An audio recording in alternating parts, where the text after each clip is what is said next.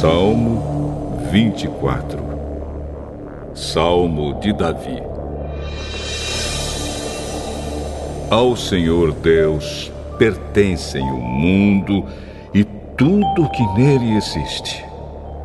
A terra e todos os seres vivos que nela vivem são dele. O Senhor construiu a terra sobre os mares e pôs os seus alicerces nas profundezas do oceano. Quem tem o direito de subir o monte do Senhor?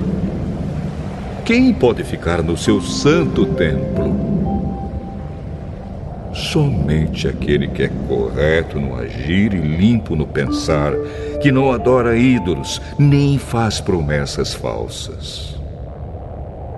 O Senhor Deus o abençoará, o salvará e o declarará inocente no julgamento. São assim as pessoas que adoram o Senhor, que prestam culto ao Deus de Jacó. Abram bem os portões, abram os portões antigos e entrará o Rei da Glória. Quem é esse Rei da Glória?